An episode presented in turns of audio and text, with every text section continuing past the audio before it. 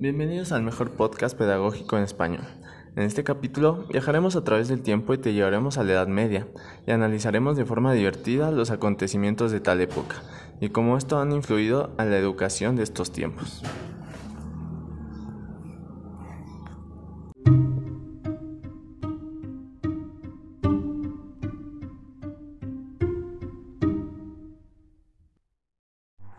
Hoy nos encontramos en el año 476, hermosa época para nacer con las grandes pestes, enfermedades, falta de higiene y el machismo.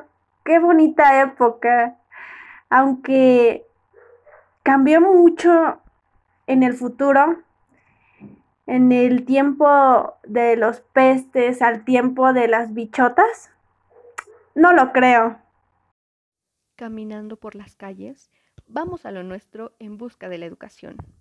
Es raro que por más que buscamos la escuela verde que diga gobierno que cumple y tenga chicharrones y jicaletas afuera, no hemos encontrado ninguna.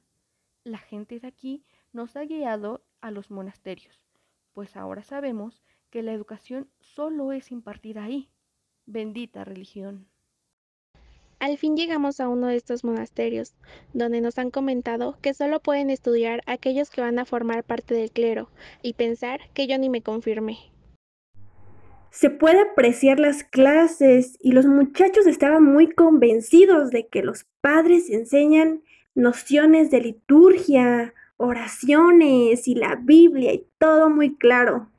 Dios creó el mundo, ni quien sepa de ese tal Darwin y la sexualidad, vaya, vaya que es un tema prohibido, ¿eh?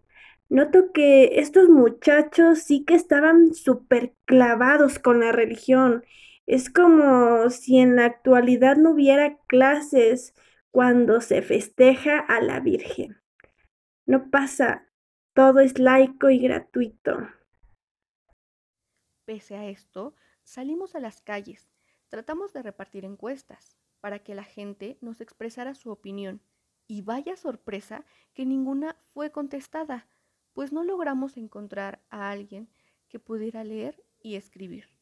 El único que pudo entenderlo fue el clérigo que manifestaba que para él era bueno ser el único sabio, pues si hay menos burros hay más olotes.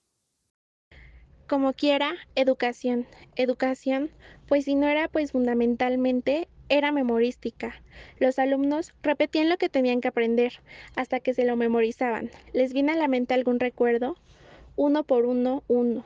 Dos por dos, cuatro. Tres por tres, nueve. Mm, ¿Cómo hemos cambiado?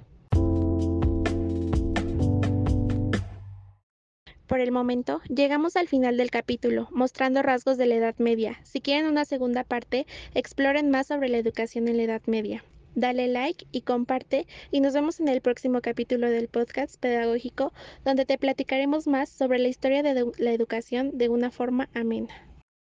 Al fin llegamos a uno de estos monasterios, donde nos han comentado que solo pueden estudiar aquellos que van a formar parte del clero, y pensar que yo ni me confirmé.